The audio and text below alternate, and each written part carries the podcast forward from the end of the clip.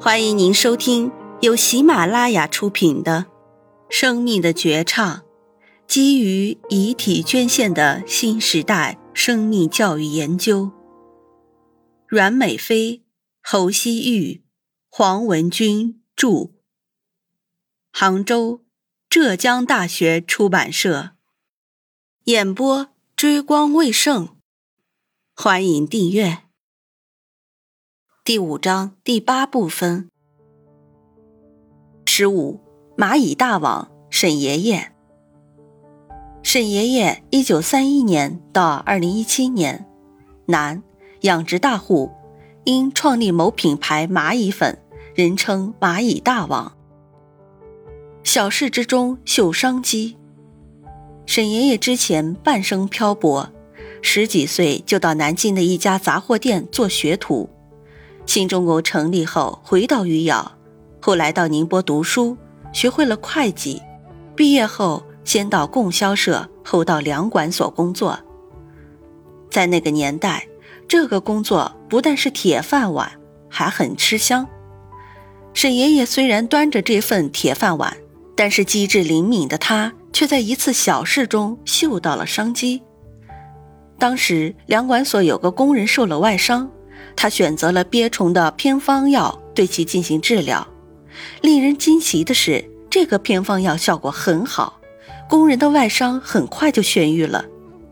生性好奇的沈爷爷观察到，粮管所的仓库周围有很多这种鳖虫，于是他有了养殖鳖虫做相关保健品的念头。二十世纪七十年代末，改革开放的春风吹遍神州大地。沈爷爷不顾家人的强烈反对，毅然辞掉了让很多人羡慕不已的粮管所工作，果断下海养殖鳖虫。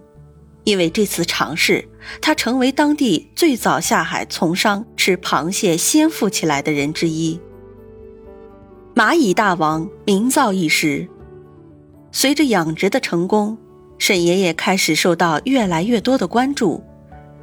一九八零年。某报曾有一期的头版头条位置给了这位普通的养殖人。之后，他先后出版了几本介绍养殖技术的书籍，并尝试扩大养殖的规模。他从家里开始，将蚂蚁的养殖技术拓展到野外。蚂蚁养殖成功后，沈爷爷又陆续开发了蚂蚁酒、蚂蚁粉等保健品，并取得了卫生许可证、保健食品的批文等。生意越做越大，经验也越来越丰富。互联网媒体的传播速度很快，一时间他成了家喻户晓的名人，成为名副其实的蚂蚁大王。人生的转折点，在生意做得红红火火的时候，突然的一篇报道给了沈爷爷当头一棒。这篇报道称，浙江农民沈某某既不懂医又不知药。擅自生产蚂蚁粉，称之可以治疗乙肝等疾病，是误病害民。因为这篇报道，沈爷爷将作者吴某和报社告上法庭。法院判决支持原告提出的两被告公开赔礼道歉、赔偿精神损失的要求。然而，一九九九年六月，法院又改判沈爷爷败诉。这位倔强的老人坐不住了。开始了漫长的申诉之旅，经历了一次次失望的他，最终回到了家乡。已经吃不消去北京的他，在去世前仍埋身于一堆资料之中。有些东西是必须要坚持的。他从一大堆资料里抬起头来，我不能就这么认了。如果你也认了，我也认了，大家都认了，这种事情只会越来越多。老人觉得这是原则性问题，没有丝毫妥协的余地。只要还有一口气，就一定要争个明白。要造假，我早就发财了。沈爷爷说，在二十世纪九十年代，骗子们利用人们求富心切的心理，以及对蚂蚁养殖技术知之甚少的弱点，在报纸上常有出售马种的广告，夸称养蚂蚁高收入。抛出一个个骗局，导致受骗的人颇多。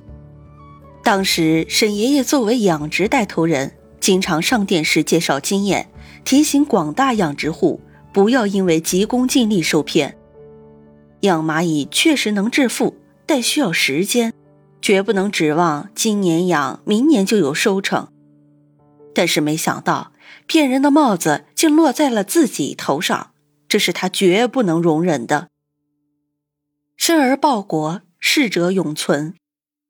二零一七年，忙碌一生的沈爷爷静静闭上了眼睛，一生的浮浮沉沉、跌宕起伏，都变成了云烟，被风吹散。他生前的愿望就是将自己的遗体捐献给社会，用于医学研究。活在这世上时，虽然有遗憾，但依旧感谢这个世界，希望自己的遗体可以助力医学领域的发展。他的家人们也尊重他的想法，将他的遗体无偿捐献给宁波卫生职业技术学院，用于医学研究。沈爷爷一生坚强，勇于奉献，他用实际行动向我们诠释了生命价值与奉献的真正含义。虽然心脏停止了跳动，但却以另一种方式永远存留于世间，用自己的生命谱写出了别样的色彩。听众朋友们，本集已演播完毕，请订阅专辑，下集精彩继续。